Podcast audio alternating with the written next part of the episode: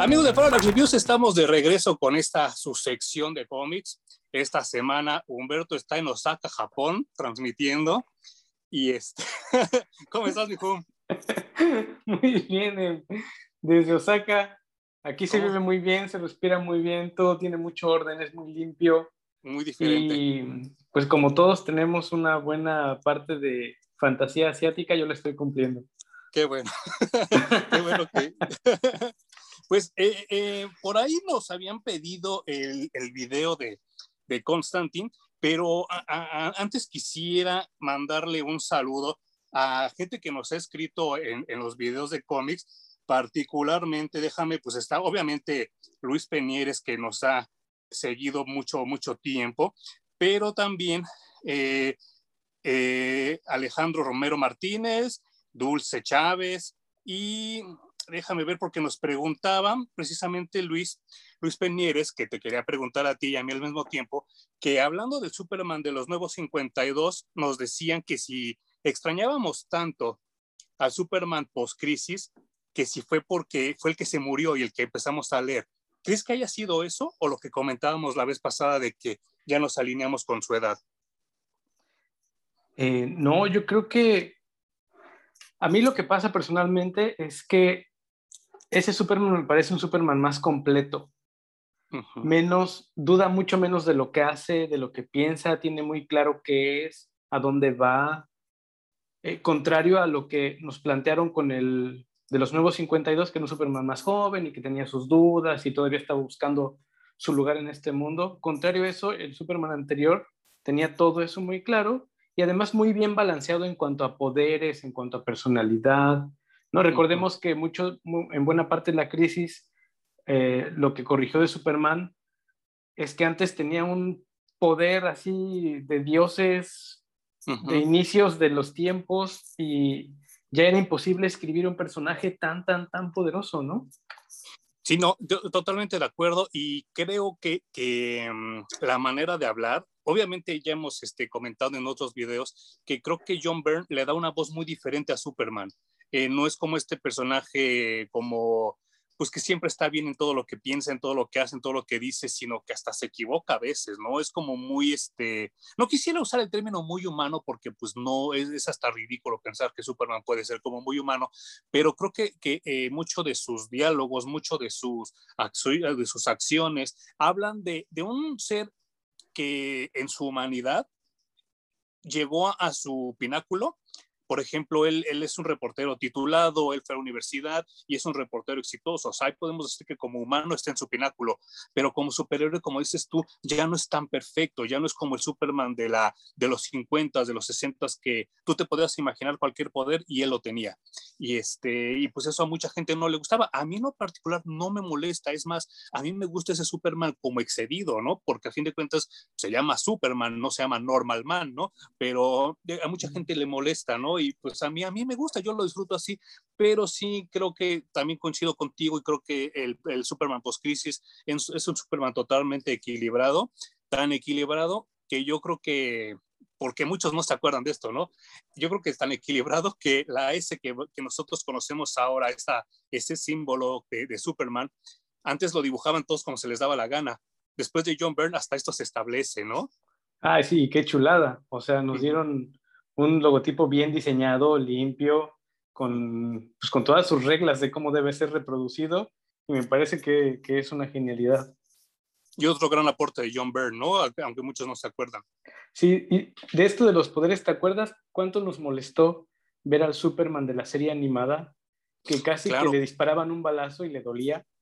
Yo, yo recuerdo mucho el capítulo que creo que es como el 3 o el 4, que hasta el juguetero, ¿no? El juguetero lo pone, lo sienta Sí, eso no, no está nada, nada bien. Tampoco está bien el Superman tan, tan débil, ni el tan fuerte de la precrisis, ni el tan débil como el de la serie animada, ¿no?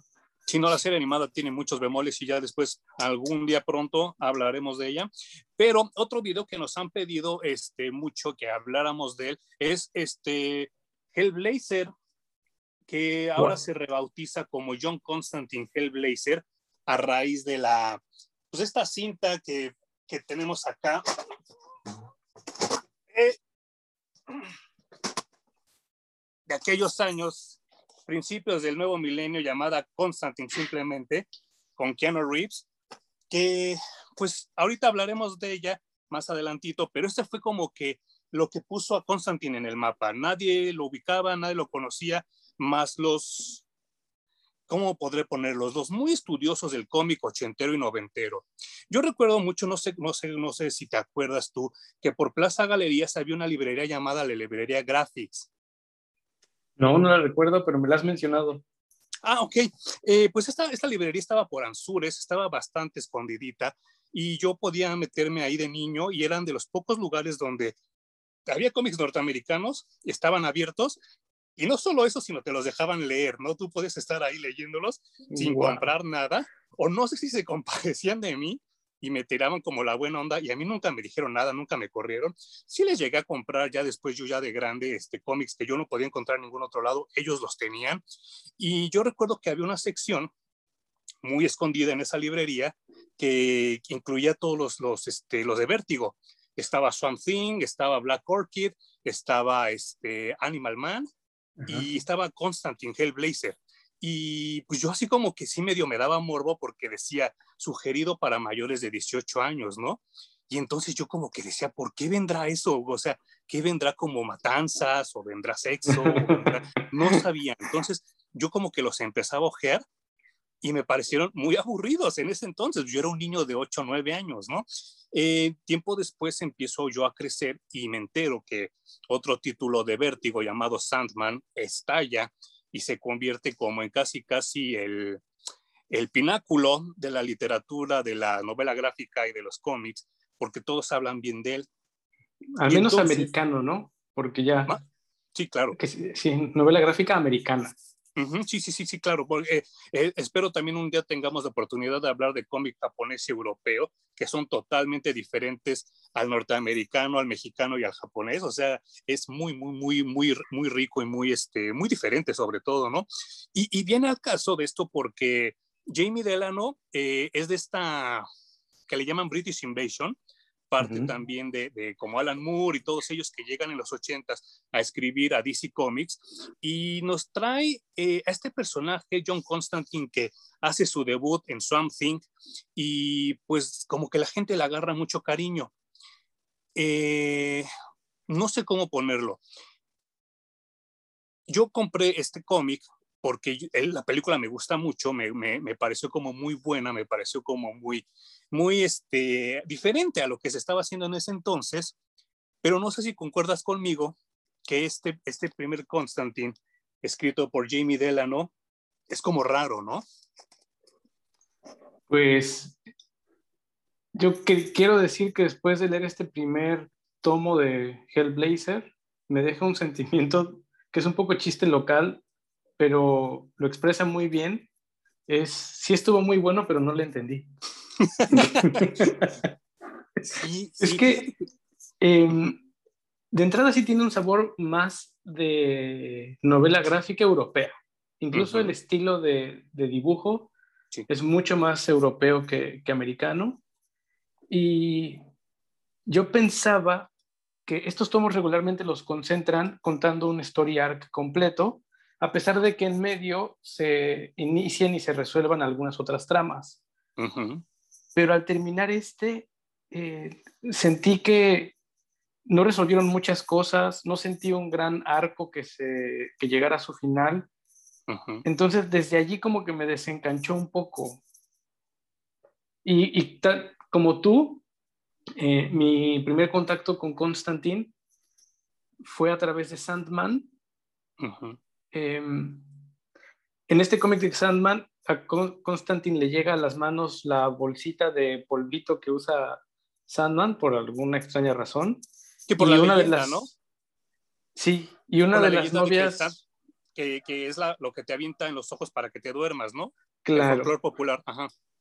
Y una de las novias de Constantine descubre la bolsita y se hace adicta al polvo y le roba la bolsita. Oh, claro, sí es cierto, yo no me acordaba de eso. Entonces Constantine eh, le ayuda a Sandman a recuperar la bolsa porque Sandman cuando regresa se entera de que cayó en las manos de Constantine y van a rescatar a la novia de Constantine de su adicción. No pueden y terminan matándola y pues como sumiéndola en un sueño profundo, ¿no? E, e, eso también me llamó mucho, mucho la atención en esta lectura. Eh, mucho muerto, ¿no? Cañón, o sea, sí, también me recordó mucho al cómic de Sandman, inevitablemente, y pues tiene mucha violencia, tiene mucho muerto, y este Constantine que vemos en el cómic tiene nada que ver con el Constantine de la película, ¿eh? Así, cero. Nada, nada. Eh, no, sé, dependiendo lo que, lo que nos diga eh, la gente que nos ve y todo eso, está este otro volumen llamado Hellblazer, esta vez escrito por Cartinis, que a lo mejor ustedes lo recuerdan por Hitman o por Punisher, ¿no? Que, fue, él fue el que regresa a Punisher, al universo Marvel, después de que lo habían tratado de hacer, irónicamente, alguien tipo Constantine, ¿te acuerdas? Que era como un ángel matángeles. Ay, sí, bueno, es que pobre Punisher le ha llovido, ha tenido una cantidad de transformaciones. Una vez fue hasta un tipo de Frankenstein. Sí. Frankencaster, ¿no? Pobrecito. Sí, no, no, no. Y, y es Gartinis el que regresa a Punisher a, a, su lugar de vigilante callejero, ¿no? Y pues ya después analizaremos este, ese volumen de Hellblazer, pero eh, ahorita con Jamie Delano eh, me, me, me, me, saca mucho de onda que los, la gente de Estados Unidos utiliza un término que se dice dated, como que cuando ves una película o lees un libro o ves una serie, luego, luego reconoces en qué época fue hecho, ¿no? Por eso le llaman dated. Y este, este primer compendio grita 80 a más no poder, ¿no crees? Durísimo. Tiene un buen de machismo, de sexismo, se nota así a leguas. Eh, Constantine es una muy mala persona. En los 80 se dio un, un auge muy cabrón del antihéroe como finales de los 80s, principios de los 90s, ¿no? Y Hellblazer, Constantine es el antihéroe, es, es decir, es violento, eh, no le importan las personas a su alrededor, no le importa si, si, si siente cariño hacia cierta persona, si se tiene que deshacer de ella, incluso mandándola a su muerte, le viene muy guango. Lo, lo, ahoga con dos botellas de alcohol y unos cuantos cigarros y ya se le pasó, ¿no? Sí, y que, y que se ve desde... Esta, es, creo que lo único que reconocí del cómic que yo vi en la película es esta escena donde hasta un insecto lo, lo pone en su humo de cigarro, ¿no? Lo deja ahí este, que se ahogue con ese humo. Sí, ese Constantine es muy diferente. Yo no, ah, llegó, eh, llegó partes donde hasta me incomodó que fuera tan ochentero. Eh, se habla del SIDA, se habla de Margaret Thatcher, se habla de las computadoras, o sea, es totalmente ochentero y hay veces como que sí me pesaba y decía, oye, es que esto ya lo he leído muchas veces en muchos otros lados y leerlo aquí como que sí me da un poco de flojera. Sin embargo, eh, creo que hay elementos que son los elementos sobrenaturales o preternaturales que se traen a la mesa, que es lo que salva al cómic. Sí, claro. Yo tuve que escarbar un poquito, así como, bueno, ¿qué, pedo con Constantine? ¿De dónde salió? ¿No? Y me entero que sale del el cómic de Swamp Thing, cosa que se me hizo rarísima. Súper. Eh, también me entero de que su creación fue porque dos de los dibujantes de Swamp Thing querían dibujar un personaje que se pareciera a su ídolo musical, que es Sting. Ah, ¿cómo crees? Ajá, y entonces por eso, lo, por eso es güero, por eso es, o sea, físicamente ellos querían que se pareciera a Sting. Y entonces Alan Moore, que es el, responsable del creador de, la creación de Constantine, escribe un personaje para que sus dibujantes puedan tener a su ídolo musical dentro del cómic. ¡Oh, qué interesante! Y fíjate que, que pues sí, sí, sí me, me, me, remite un poco a, a Sting. Y sobre todo, eh, recordemos que la música de, de Polis eh, era bastante creepy, ¿no? O sea, era como muy bonita, pero sus letras eran como bastante creepy, ¿no? Ya cuando, las, cuando ves la traducción le haces, ah, cabrón, pues esto no quería decir lo que yo imaginaba, ¿no? Eso me encanta, que uno va por la vida repitiendo las letras, la música suena bastante alegre y tú no sabes ni lo que dice la canción. Sí, no, no, no, no manches. Y, y, y, sí, totalmente de acuerdo, sí se parece mucho a Sting, Constantine. Yo no sé si Sting sea este tan malora como este primer Constantine que nosotros vemos, que pues este, ya en los primeros números aparecían creo que tres personas muertas y se van aunando, se van juntando los fantasmas cada vez como va avanzando la trama y creo que de toda la gente que se muere solo salva una chava, ¿no? La que es como punk. Sí, y, de la que pues en realidad no tiene que matarla, la solución no incluye eh, que esta chava pierda la vida, porque si no, sin duda hubiera decidido ese camino. Eh, esto de los fantasmas me parece una genialidad, un poco como la película de un hombre lobo americano en Londres. Oye, ese es cierto. Que ya ves que los va matando y le van apareciendo sus, sus kills. También a Constantine tiene sus fantasmas que lo persiguen y que le van reclamando y que le van pidiendo que pues tiene que cambiar y que tiene que ser mejor persona, ¿no? Y, y, totalmente, sí, no lo, había, no lo había pensado, pero tienes toda la razón. Y, y, ya cuando nos toque hablar de Starman, ¿Te acuerdas que también Starman habla con su papá y su hermano que ya están muertos, no? Claro. Sí, eso, es chido. Sí, sí, sí, me pareció muy bueno porque viene así desde lo más básico que es la monja hasta sus amigos que se van muriendo y que lo conocen ya de más tiempo, ¿no? Sí, sí. Em, otra cosa de la que me enteré es que el personaje desde el inicio fue, fue planeado para ser bisexual ¿A poco? Ajá. Y llevado un poco al extremo en, esta película animada de DC, que creo que es Apocalypse War. Claro, claro, sí, sí, sí. O Dark Side e, Es donde sale Justice League Dark, ¿no? Ajá, ajá. sí, sí, y que se supone que tiene una relación con King Shark, que es que King Shark es oh. exnovio de Constantine. Ajá. o sea, ya, ya le entra la Sofía y todo el asunto. Es como. Como ahora Omnisexual, güey. No sé qué, cómo llamarle. ya, ves, ya ves, pero ya le llaman pansexual a eso, ¿no? Ajá. Como cuando le entran a todo, ya se les conoce como pansexual. y sí es cierto, ya no recordaba eso, porque sí, usualmente cuando viene el mes de la marcha gay, sacan a los personajes que tienen como tendencias diferentes, como preferencias sexuales diferentes, y sí es cierto, ya había leído que Constantine es uno de ellos. Obviamente yo no he llegado a esta parte del cómic donde sea como más explícito esto, porque por lo menos aquí en el que leímos, se avienta que como dos palomazos con mujeres nada más, ¿no? Sí, bueno, muy ochentero, ¿no? Eh, yo creo que todavía un poco tabú el asunto. Y pues yo no sé, ¿Cómo lo sentiste tú en general? A mí creo que es una lectura que me gusta. Eh, creo que tiene muchísimo texto.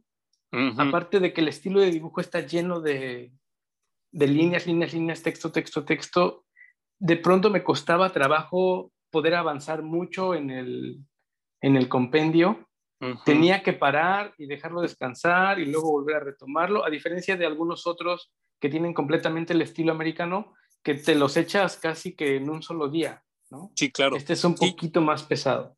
Sí, yo también, eh, creo, creo que también estuvo bien que la semana pasada no grabáramos el video, porque creo que también se tiene que digerir, o sea, no, no es así como eso cómic que lees y luego, luego lo entiendes y lo pones en su bolsita y lo guardas en su caja y ya, sino que siento que tiene como bastantes capas.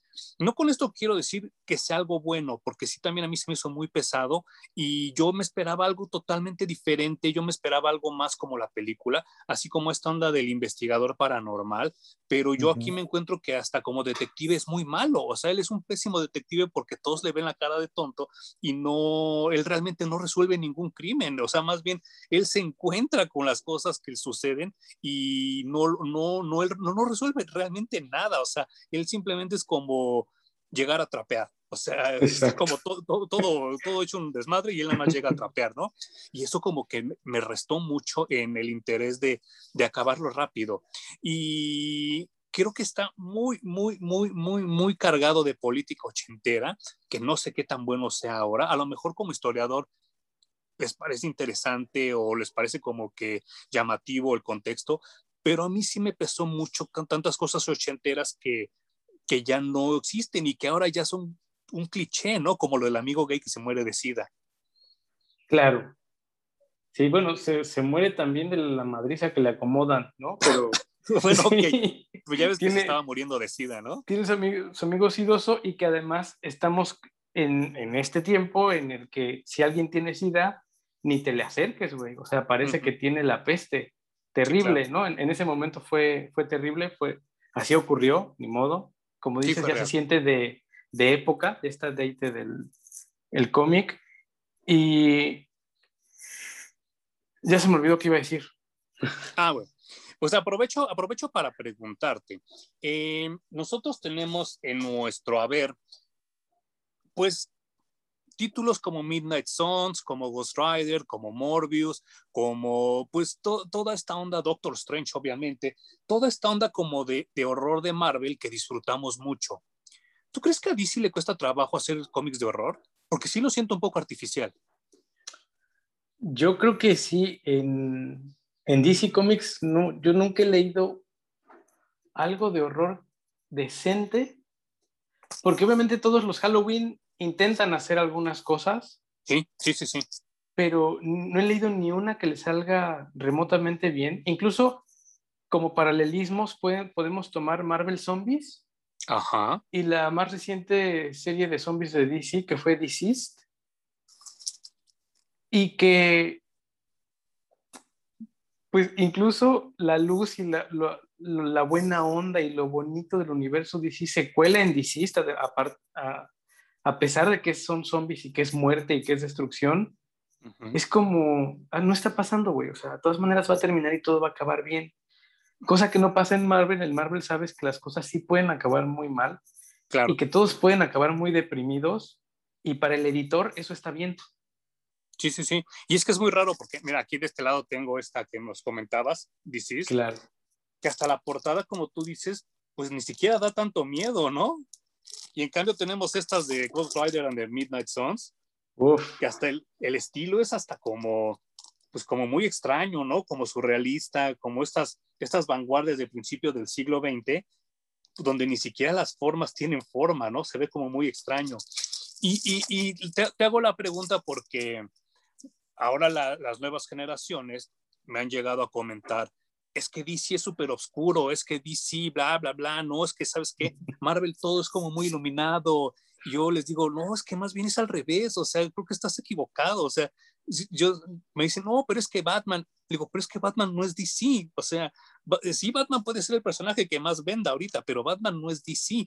Y, y, le digo, pues simplemente ve los uniformes, o sea, ve el uniforme de Flash, ve el uniforme de Mujer Maravilla, ve, el uniforme de la Legión de Superhéroes, ve el uniforme de Robin, simplemente, ¿no? O sea, todo está lleno de color y, y me quiero vincular porque conseguí también hace algunos ayeres este cómic que se llama eh, Weird Secret Origins y vienen personajes así súper oscuros como el espectro, como Doctor Fate, pero pues también viene, viene con gorila, que, que pues es un, es un simio, es un, es un mono del cual este, estuvimos hablando pollo ahora con el video de Gorilla Grodd, y Encantress, que de repente sale en Suicide Squad y aquí es como una brujita normal, ¿no? O sea, no da tanto miedo. Y, y, y si comparas esta brujita, por ejemplo, con una, una, un cráneo llameante como Ghost Rider, pues los parámetros son totalmente diferentes, ¿no?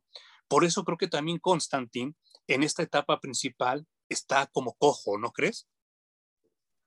Pues no sé si cojo, de hecho, eh, nunca habían mezclado a Constantine con el universo DC hasta hace algunos, no sé, 10 años más o menos empezaron a, mezclarlo, porque justamente pertenecía a este universo, voy a volver a usar esa palabra que me cae tan gorda, pero oscuro y, más deprimente y un poco más real, de vértigo. Entonces, no, editorialmente tenían la decisión de que esos universos no se mezclaran.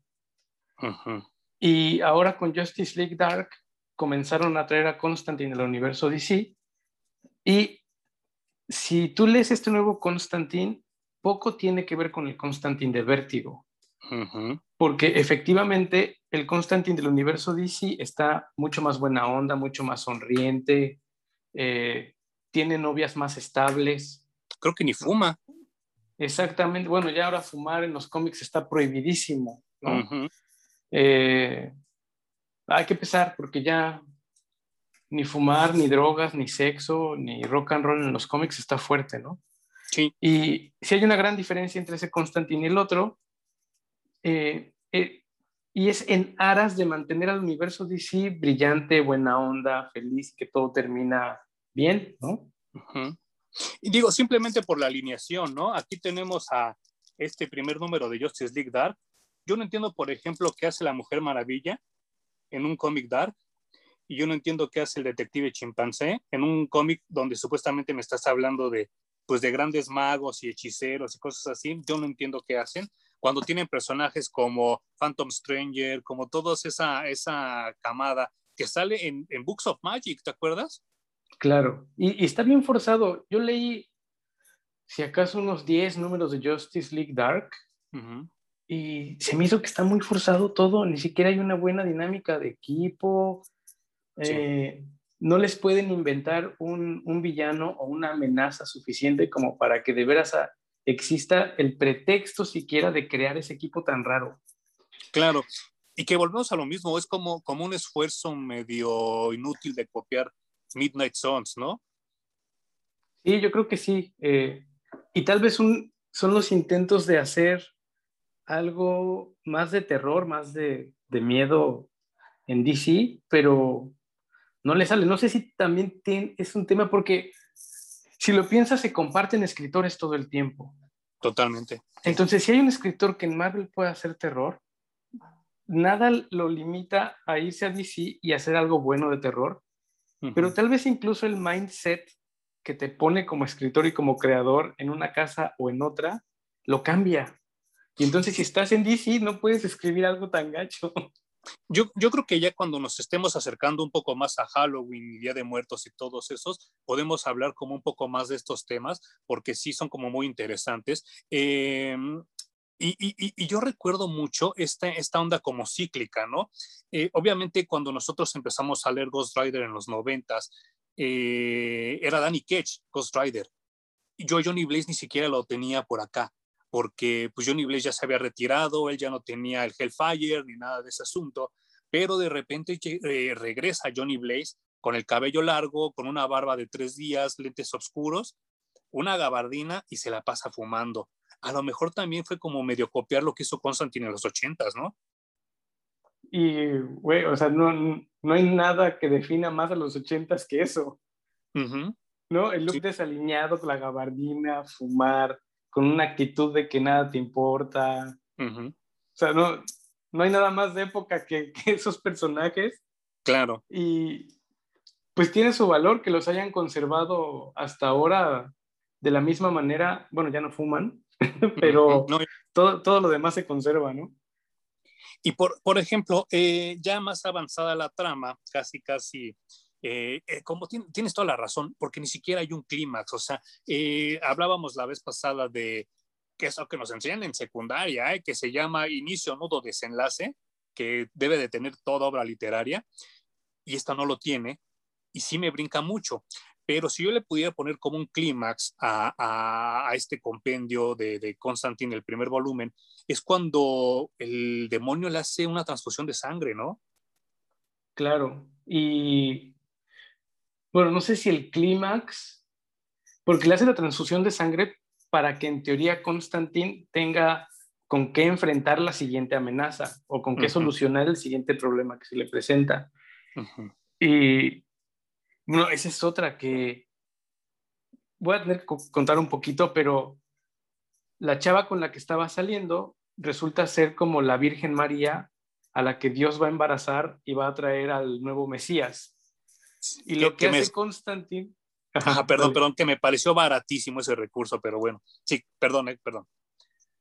El recurso está un poco mal, pero creo que en lo que termina es lo genial, que Constantin, como tiene ya sangre de demonio, va con ella y como sabe que son interés romántico, le dice, pues una última vez, ¿no? Por los viejos tiempos. y se, dan durísimo y entonces él le deja, eh, pues en su semilla, sangre de demonio. Claro, claro. Entonces, con eso dice, bueno, ya solucionado, porque con el demonio adentro, eh, Dios no puede ir y embarazarla y que tengamos un nuevo Mesías, así que vámonos. Sí, sí, sí.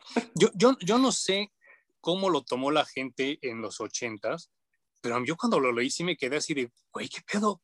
¿Cómo lo permitieron, no? sí, está rarísimo. Y además es anticlimático. Sí, sí, sí.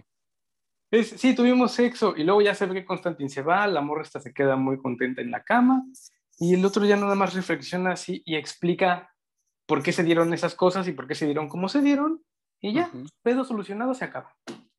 Y en, el, en el compendio que tú leíste, acaba también con las dos historias de Swamp Thing. Exacto. Que, me pareció como... Estuvieron buenas. sí, sí, sí, pero también como que me saca mucho de, del contexto en el que estaba antes, ¿no? Luego, luego se nota el cambio de escritor. Sí, y además a mí me saca de onda que es un something que yo no había leído. Ajá, totalmente es un something celoso, ajá, inseguro. Em, esto de que como tiene que continuar, no sé si su especie o su legado o qué está planeando continuar, tiene que embarazar a su mujer. Sí. También está rarísimo y que la mujer eh, termina digamos, semi engatusada con Constantine, porque Swamp Thing con su cuerpo de pantano no la puede embarazar, entonces decide usar el cuerpo de Constantine para poderla embarazar. Es como que, ¿qué está pasando? ¿Si estoy leyendo algo de DC o no? Sí, yo también me quedé con ese sentimiento porque obviamente sabemos que, que esta, esta tendencia de vértigo, si era como que romper esquemas y, como dicen en Estados Unidos, push the envelope, así como romper todos los cánones. Pero siento que también ya de repente se vuelve como esta, esta onda de querer contar como más como cuentos de hadas que cómics. Y es a mí como el sentimiento que me deja, ¿no? Claro. Sí, y, y a veces es empujar para romper solo por hacerlo. Ni siquiera es que tengas un gran pretexto o un buen pretexto, solo quieres que el lector se sienta choqueado. Ajá, el shock value, ¿no? Que también hablábamos de eso la vez pasada. Exacto, tiene, creo que Constantine tiene mucho de eso, al menos en este primer compendio. Y que, bueno, tengo que hablar ya de mi segundo encuentro con Constantine, que fue la película. Y que, pues siempre, todos fuimos somos o seremos en algún punto chamacos mecos y entonces te hace ruido que no sea güero, que no sea inglés, que, no traiga gabardina. Ajá, que es otra gabardina que tengan que estar en Estados Unidos y que además sea Neo, ¿no? Porque veníamos de haber visto Matrix y Keanu Reeves no se sacudió el personaje y entonces hay mucho de Neo en la película de Constantine, pero que cuando la vi fue una muy grata sorpresa. Estuve ah, muy ah, contento. Yo, yo lo he manifestado varias veces contigo y con, con Poe en los videos. Yo no, no, no tolero la, la, trilogía de Matrix, menos ahora que va a ser ya tetralogía, no, no, no lo soporto. Eh, Keanu Reeves me caía muy, muy mal. O sea, no, me caía bien cuando hizo Billy Ted. Después hace Matrix y me cae muy mal. Y con Constantine se empieza como a congraciar porque pues es un poco más falible que Neo, ¿no? Porque Neo es el, el que es perfecto en todo lo que hace y nunca se equivoca y bla, bla, bla, bla, bla. Y eso me cae muy mal porque también creo que es lazy writing, ¿no? Es así como escritura huevona. Eh, cuando llega Constantine, pues muchas cosas cambian. Para empezar, mi percepción de él eh, es como muy diferente. Y eh, no, sé, ahora ya después cuando lo descubramos con los otros cómics de Hellblazer, de los de Gartinis, no sé si soy yo o tú también estás de acuerdo conmigo, creo que Keanu Reeves aporta mucho a que Constantine te caiga bien en la película. Sí, sí, sí, sí, porque el Constantine, yo no siento empatía por el personaje de Constantine en los cómics. No, yo no tampoco. Siento mucho más empatía, que yo creo que a eso le juegan todos los escritores, a que sientas empatía por los personajes secundarios. Y a que odies como Constantine se odia a sí mismo a ese personaje, ¿no? Entonces, ese güey, o sea, ¿por qué no ya terminan con su dolorosa existencia? Porque al güey se nota que le duele vivir, le duele existir. Parece que es un problema estar respirando. Y en la película no es así. En la película, eh, al menos tiene a su, a su chofer con el que se pues, hace buena mancuerna y se llevan bien y si lo quiere. Tiene una chava de la que se enamora y que, a la que ayuda. Es decir, es un buen tipo. Sí. Y Keanu Reeves tiene la cara de, de ese vecino que pues lo ves y te cae bien. Sí. Y, y que, que, bueno, también no, no sé si, si, si opinas lo mismo.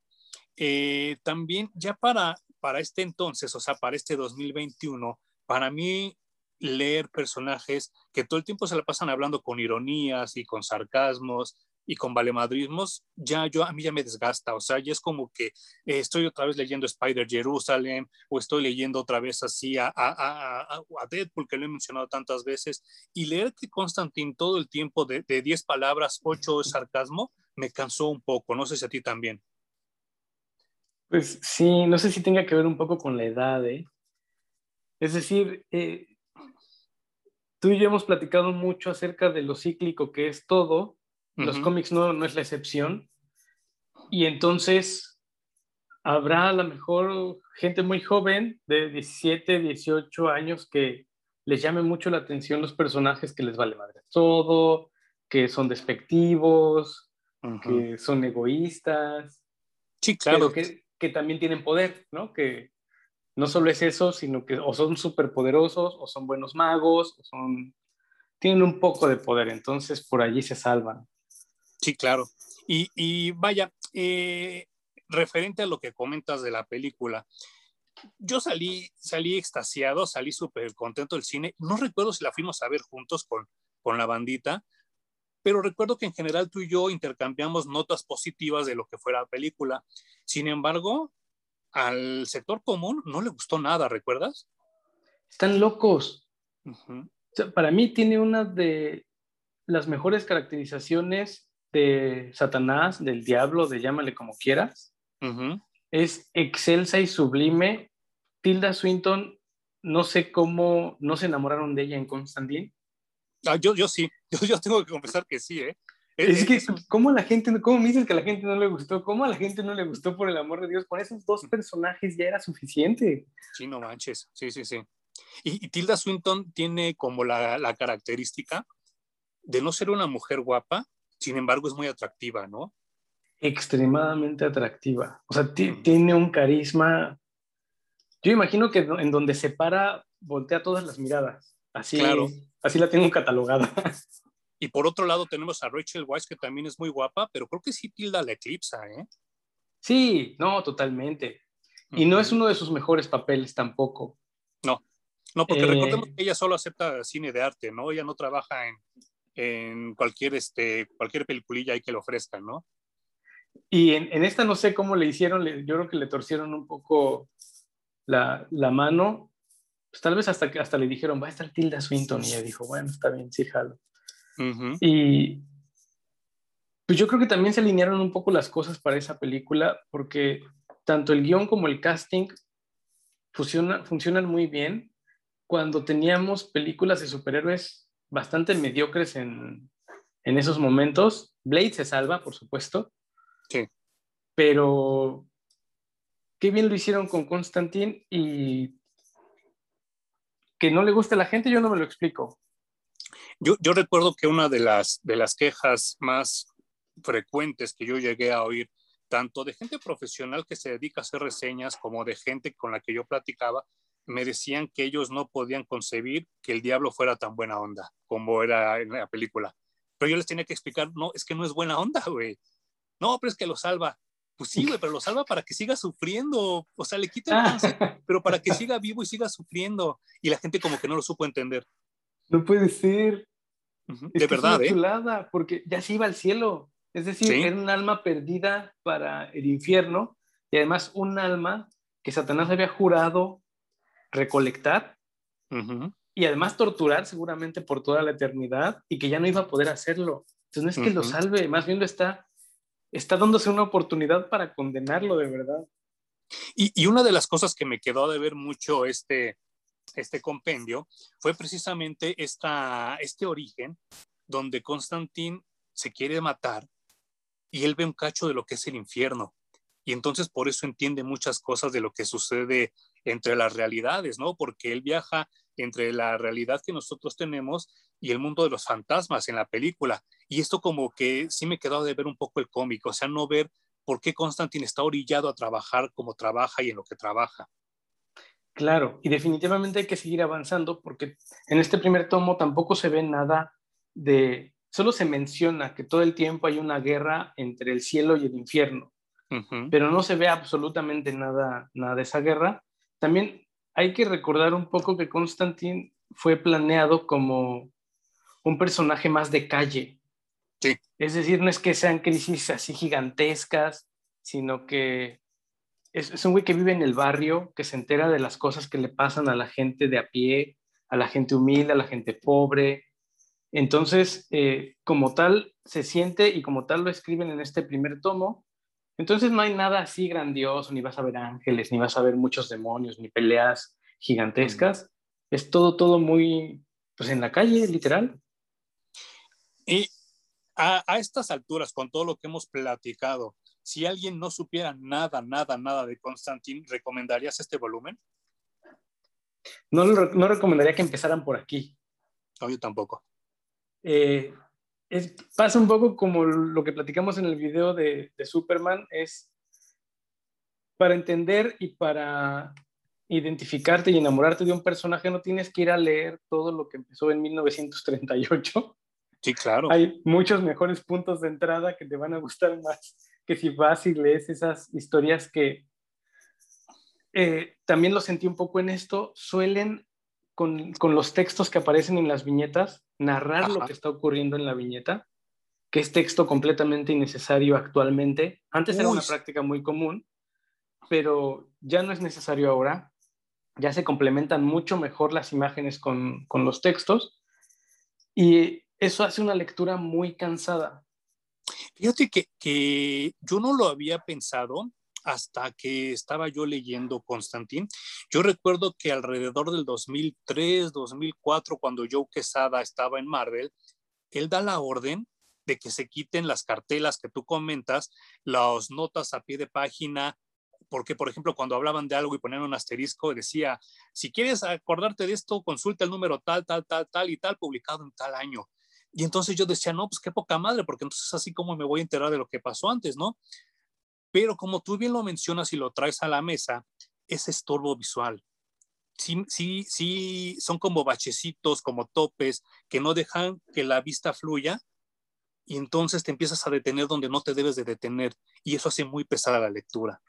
Claro, y además, eh, de entrada, yo me imagino que se vuelve inmanejable eh, tomar cada referencia, anotarla a pie de página y aventarte a un cómic que se publicó hace 30 o 40 años. Y que probablemente nunca lo vas a encontrar. Exacto. E-, es, como ocioso, me parece. Hagan, ya mejor hagan libros y libros y libros de las glorias pasadas y de los cómics y qué ocurre con cada personaje y primeras apariciones y lo que quieran, pero eh, descubrieron justo que hay muchos lectores que agarran un cómic por primera vez y lo empiezan a ojear, ¿no? Y que con tanto texto y tanta referencia y tanto, lo único que hacen es atiborrarte la cabeza y que dejes el cómic por la paz, mejor ya no lees nada, ¿no? Y, hasta ahora que lo mencionas, creo que es una práctica elitista, ¿no? El hacer eso. Ah, estamos llenos de prácticas elitistas, me parece, los fandoms, de todo, de lo que se te ocurra. Hay, Es muy extraño el fandom que no es tóxico, y que, como tú decías, que, ¿te acuerdas que hubo una temporada en la que me comentaste? Es que ya no veo series porque no falta el vato que me dice, ah, ¿no has visto esto? Ah, estás bien, güey. Claro, sí, sí, sí. Y en los cómics es, ah, ¿cómo? ¿No has leído Spider-Man de los ochentas? Entonces no sabes quién es el personaje. Sí, no manches, sí, sí, sí. Y, está bien culero porque eh, mucha gente y esto no lo digo así por, por ser jactancioso ni mucho menos, pero ahora que está de moda los cómics, luego yo eh, recibo mensajes de gente que pues solo ve las películas y las series de tele, ¿no? Y me pregunta, oye, lo que pasa esto, ¿qué pedo, no? Y le digo, ah, bueno, pero es que en el cómic pasa esto, esto, esto y esto. Ah, ok, muchas gracias. Y de verdad, a veces literalmente solo me escriben para esto, ¿no? Como para, para consultarme o hacerme preguntas de lo que pasa en las películas o en las series. Eh, pero de ahí a que yo los pendeje y le diga, oye, no, no, al chile yo no te voy a contestar, güey. Primero compras el cómic, lo lees, hablamos y ya entonces me dices qué pedo, ¿no? Yo no puedo hacer eso porque es alejarlos, ¿no? Si de alguna manera las series y las películas nos han acercado a esa gente que le valía madre, pues yo no voy a poner la piedra para detenerlo, ¿no? Y sí creo que, que por ejemplo, estas que comentas, estas cartelas, estos, este, estas notas a pie de página en, en, esta, en este, particularmente en este cómic de Constantine, es mucho estorbo y a veces creo que ni siquiera Jamie Delano nos da buenos diálogos. Creo que se ven forzadones a veces, ¿no? O sea, no, no, yo ahorita una escena que me acuerdo mucho, mucho es de lo que comentabas en, en este, hace rato de cuando ve a los fantasmas y que está en el bar y que está tomando y entonces los fantasmas empiezan a platicar con él y está súper interesante la situación, pero los diálogos la arruinan porque creo que los personajes todos se leen igual y se esfuerza tanto en la respuesta que va a dar Constantine en esa respuesta irónica que se le olvida que una monja no habla igual que un nerd que solo se dedica a estar en la computadora. No sé si, si a ti te pasó igual. Sí, a menos que agarre como recurso de que todos son o viven en la mente de Constantine, que no son reales, entonces es el mismo Constantine hablando a través de sus muertos. Ok. Pero no lo creo. a mí se me hace que también se siente que este cuate viene como de escribir prosa más que cómics. Sí, ¿verdad? Ajá, entonces, sí, no le, da no le da una característica a cada uno de sus fantasmas, sino que todos eran exactamente igual. Y tanto los diálogos como los cuadros de texto son extremadamente largos y poco aportan a que la historia se mueva en realidad. Ajá, sí, porque realmente eh, estamos hablando de ocho números, más los dos de Swamp Thing, son diez números, donde realmente... Sí, ¿no? ¿En serio? Yo sentí que eran como 32. Sí, no, no, no, sí está fulero. Hasta donde sí. es que está muy pesado, no me suena que sea mucho porque yo lo sentí muy pesado, a lo mejor es solo la lectura y cómo se lee el cómic, ¿eh? Sí, sí, porque sí, sí, sí está pesadón. Vienen los dos de, de, de Something y uno, dos, tres, cuatro, cinco, seis, siete, ocho, sí, no, sí, son diez, perdón, sí, sí son diez. Pero igual se siente como si fueran 32. 32, sí, sí, sí, muy, muy, muy pesado. O sea, yo no, yo, yo tampoco recomendaría que fuera tu primer remojón eh, Original Sins de Constantine, porque yo creo que hasta lejos de atraerte, te alejaría del personaje. Claro, y, mira que tampoco es que presente al personaje. No, no sienta como las bases de esto es Constantine, sino que solo te lo avienta así de, ah, ya está aquí y esto es lo que hace y va para acá y conoce a este. De pronto mencionan un poco de su pasado, conoces a su hermana, pero no sientes que sabes qué es o quién es Constantine. Y yo creo que Garth Innis lo debe de lograr mucho mejor porque hizo muy buena chamba en Punisher, hizo muy buena chamba en Hitman y que también son superiores justamente de calle, ¿no? O antihéroes de calle.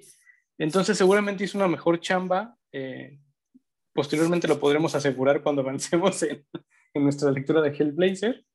pero si se pueden dar el chance, yo sugeriría que mejor empezaran por algún tomo de Gartinis. Y, y, por alguna razón Editorial Televisa fue el que trajo ¿eh? el de Gartinis y Hellblazer, que yo creí que este era el original hasta que me encontré este otro, ¿no? Y, y pues sí es como muy, muy extraño. Y sí, eh, algo en lo que Gartinis es, es excelso, es muy bueno, son en los diálogos. Yo hay veces donde al leer Punisher, al leer Hitman, hasta uno de Hulk que escribió por ahí, te ríes cosas de las que no te tendrías que reír, ¿no? Es como que un humor bastante negro y como un humor bastante mórbido. Y a diferencia de Jamie Delano, sí te hace reír con las cosas que comentan, ¿no? Y entonces sí creo que va a ser un mejor Constantine el de el de Gartinis, pero ya como dices tú, lo, lo, comentaremos ya después. Eh, mi, pregunta así como que final para ahora que, que, estamos cerrando este tema. Se ha rumorado por muchos años que a Keanu Reeves le encantó interpretar a John Constantine. Él, este, obviamente, cuando hace la película, la película en el 2003, 2004, yo también no recuerdo, él, él, comenta que tiene muchas limitaciones, que Warner no lo deja hacer muchas cosas que hacía el personaje de Constantine y él tiene todavía la piedra en el zapato y él dice que él pone de su lana para que DC, Warner y ATT le den chance de hacer Constantine 2, que es capaz hasta de pintarse el cabello de rubio con tal de que lo, lo dejen ser Constantine de nuevo. ¿Tú qué piensas, qué piensas de esto? Eh, lo primero que puedo decir es que yo me quedé con un chingo de ganas de ver Constantine 2. No me explico cómo no decidieron llevarla a cabo. Em, después de ver John Wick 1, 2 y 3, me parece que Keanu Reeves haría un excelente Constantine. Totalmente de eh, acuerdo. Una de las particularidades que tiene el Constantine de Vértigo es que va reflejando la edad del tiempo real que nosotros vamos pasando. Es decir, él en este tomo cumplió 35 años. Sí. Y conforme fueron avanzando los años, Constantine siguió cumpliendo años. Es decir, ahorita Constantine debe tener como 60, una cosa así. Entonces, creo que... En la continuidad de Vértigo. En la, solo en la continuidad de Vértigo, exactamente. En el universo de sí es otro, otro rollo. Entonces, con eso nos tragamos que ya se vea más viejo que Anu Reeves, no pasa nada. Y creo que sería, yo estaría muy feliz de volver a ver a Keanu Reeves como Constantine. Yo, yo estaba como muy ilusionado porque también olvidé comentar que de repente hubo una serie de televisión de Constantine que le fue súper mal y, y, después salió la, esta serie de Lucifer que irónicamente es del mismo universo y esa sí le fue bien y entonces cuando fue el, el crossover este de Crisis en las Tierras Infinitas, sale el Constantine de, de, de esta serie, de este Arrowverse, como le llaman ahora, y se rumoraba que también Keanu Reeves iba a ser como un cameo, y no sucedió. Y yo, cuando, yo no había visto jamás este Constantine de la serie de televisión, que es británico, que es rubio, que trae la gabardina beige, y aún así me supo artificial. Sí, mm, ni Constantine ni Lucifer. Yo, yo, me aventé dos episodios, le di dos oportunidades. Eh, y están muy chafas, o sea, no son los personajes que, que yo esperaba ver en la televisión después de leer los cómics.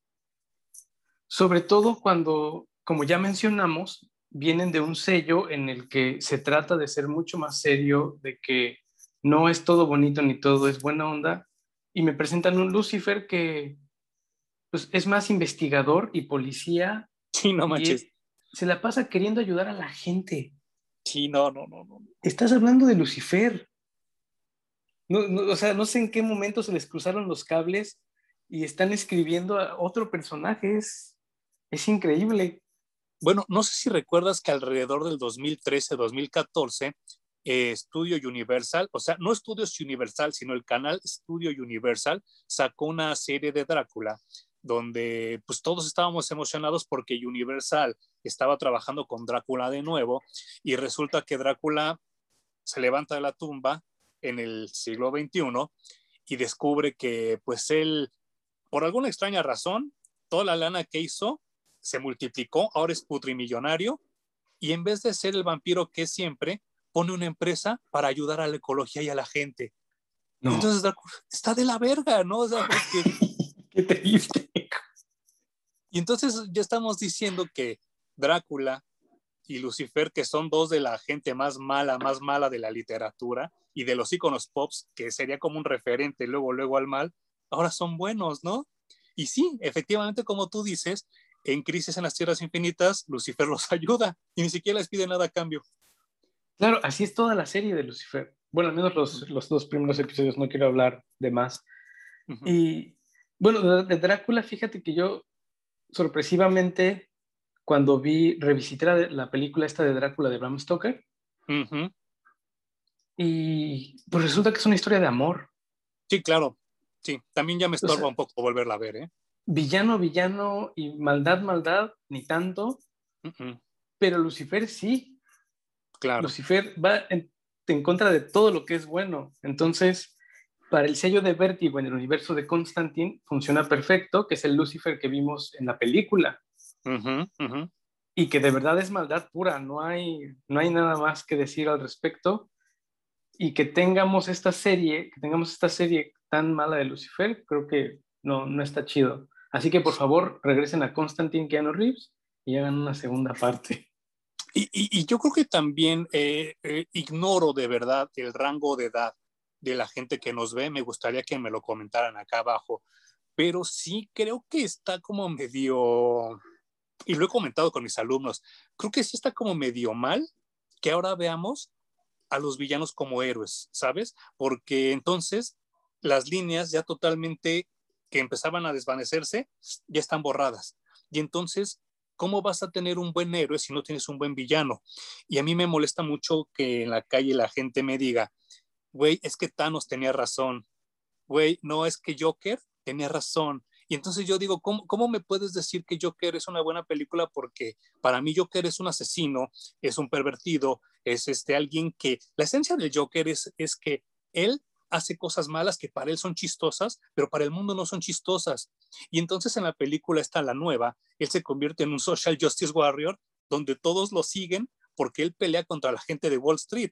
Y entonces los verdaderos villanos no es el guasón, sino Wall Street, ¿no? Lo cual se me hace una pendejada, pero insisto, lazy writing. Y con Lucifer creo que es lo mismo. Yo, yo, yo estaba como muy complacido con el, el Lucifer de, de esta película porque, insisto, él no es bueno, aparenta ser bueno, pero no es bueno porque hasta si no, si no me equivoco, creo que hasta de blanco va vestido, ¿no? Sí, va vestido de blanco y descalzo. Y mientras camina va dejando un líquido negro que pues, supongo que debe ser... Como azufre, ¿no? Sí, debe, sí, seguramente. Y bueno, el traje blanco obviamente contrasta con la maldad del, del personaje, de cómo se quiere presentar ante, ante la humanidad, cuando en realidad no lo es, ¿no? Y esto de explicar eh, por qué los malos son malos, no sé por qué entramos en ese loop del que no hemos podido salir, pero según yo empezó cuando quisieron darle la película esta maléfica para explicar por qué era tan mala maléfica en Disney. Híjole, yo me iría todavía un poco más atrás, mi Juan. Me iría 20 años atrás y creo que, no. empezó por estas mamadas fue episodio 1. claro. Ahí, desde ahí nos chingamos. Yo, yo quiero que se vayan al, a la esencia más pura e, y primitiva inicial del, de los personajes. Y por ejemplo, cuando llegó Superman, no había explicación de nada. De nada era un güey vestido en algo raro, con una capa súper fuerte que defendía a la gente, y con eso fue suficiente para que a la gente le explotara la cabeza. Cuando hicieron la película de Alien, pues era un, personaje que era malo, mataba y destruía, pero nunca nos explicaron de dónde viene, ni, ni por qué es tan depredador, ni nada por el estilo. Claro. Y funciona perfecto. Y así nos podemos ir con un chorro de personajes a los que no necesitan ponerle un background para decir es que por esto es malo y mucho menos decir que empezaron siendo tan, tan, tan buenos, pero les fue tan mal que ahora son malos. Claro, y ahorita viene Cruella de Vil, ¿eh? O sea, no, qué asco, güey. Como dices tú, no nos hemos podido salir de ese loop y, y, está bien culero porque no solo se queda ahí, sino ya no, sino también ya van a manchar a Gollum, porque también van a sacar una película de Gollum. Y entonces, a mí no me interesa, como bien comentas, a mí no me interesa saber por qué se hicieron malos. Yo quiero un buen villano, ¿no? Que no me expliques nada, pero que sea un buen villano. Eso es lo que, lo que a mí me, me, me, gusta.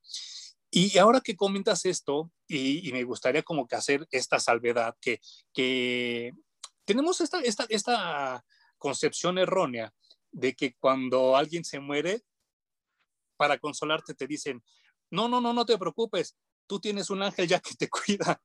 Y entonces te dan a entender que, que cuando te mueres como humano te conviertes en ángel, cuando pues obviamente hasta los que han leído, aunque sea una embarrada de la Biblia, saben que eso no es verdad, que los ángeles son entidades totalmente diferentes a los humanos.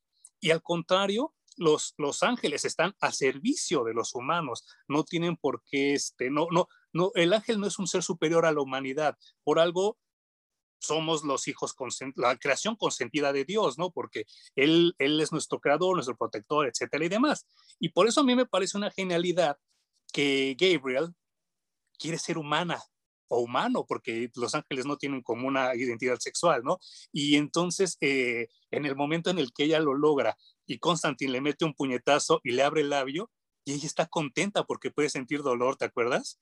Está extasiada, güey, está sufriendo un orgasmo.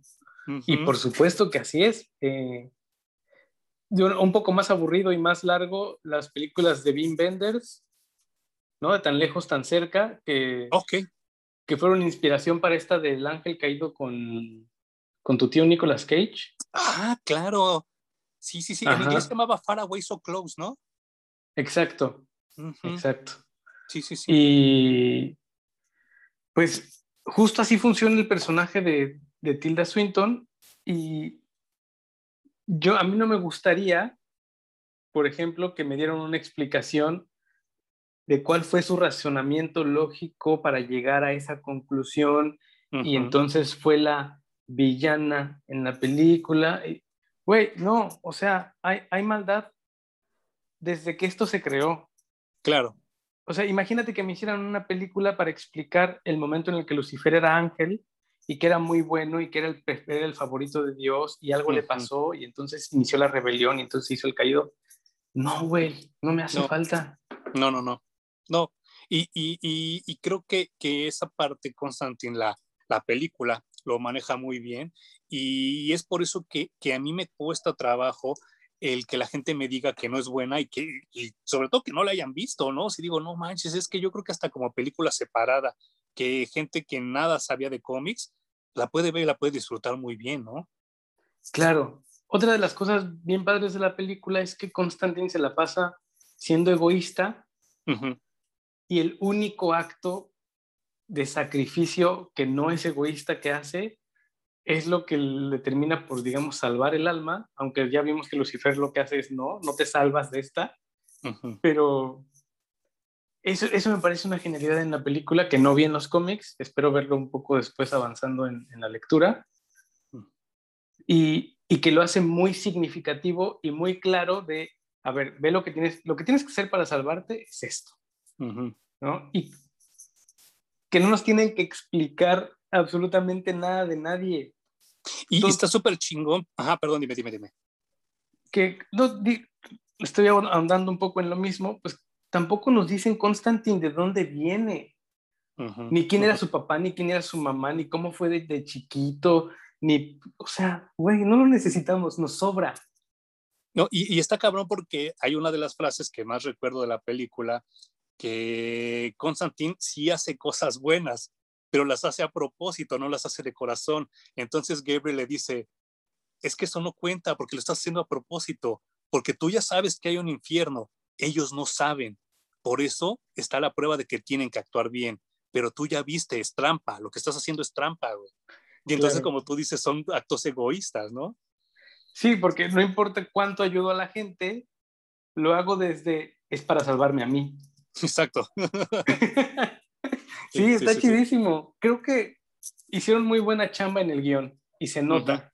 y, y, se alineó todo para tener un buen cast y tenemos un buen Constantine y gracias a Dios tenemos los tomos para regresar y leer y, revalorar al personaje. En este caso, como lo hicimos tú y yo en el primer tomo, pues nos dimos cuenta que ya está un poquito pasado por, por los años, sí. pero aún así no diría, hay que pérdida de tiempo. No, no, no, yo tampoco. Y sí me dan ganas de seguir leyendo a ver qué hizo Garth Innis con, con Constantine. Sí, sí, sí, sí. Pues bueno, ya, esperaremos eh, la respuesta de la gente que, que, nos pidió el video y ojalá que les haya gustado. Y sí, yo con todo gusto me los aviento, los acabo de conseguir, es más, ni, ni siquiera están abiertos, ya para que lo, lo podamos discutir el buen Jum y yo. ¿Alguna última cosa que quieras decir de Constantine? Eh, no, creo que, creo que todo está dicho. Creo que yo, yo nada más cerraría diciendo que para principios del milenio en el que estamos viviendo, el mundo no estaba listo para la película de Constantine y creo que ahorita caería muy, muy bien porque como tú dices, eh, Keanu Reeves revivió con John Wick y sí me gustaría volverlo a ver como Constantine, porque si no, no me deja, o sea, sí, sí me dan ganas de ver una secuela, ¿sabes? O sea, sí es como que sí quisiera saber qué pasó después, pero obviamente pues que Constantine pues fume, porque pues a fin de cuentas pues todos a veces recaemos en nuestros vicios, ¿no? Y la película acaba en que él deja de fumar, pero sí me gustaría volverlo a fumar, volverlo a verse enfrentar a sus demonios personales, que creo que son como los más fuertes que él, que él tiene, y sí me gustaría como que, como dices tú, continuar a ver qué, qué nos da Gartines de este personaje. Mi querido Hum, muchas gracias por acompañarnos otra semana. Gracias a ti, em. gracias por la reviews y gracias por sus comentarios, por vernos y escucharnos. Es un placer. Gracias, gracias. Y pues nos vemos la siguiente semana. Aquí este, pues vamos a ver qué otro tema agarraremos, pero ya saben que es con todo gusto para, para toda la gente que nos ve y le agradecemos mucho a la gente que nos escribió y nos preguntó cosas. Aquí en los comentarios ustedes pregúntenos lo que ustedes quieran y ya se los contestaremos en el siguiente video, porque luego a veces este, creo que está más chido así que contestarles por escrito, ¿no? No sé cómo lo ven ustedes. Muchas gracias, Zoom. Nos vemos la otra semana. Fíjense, gracias.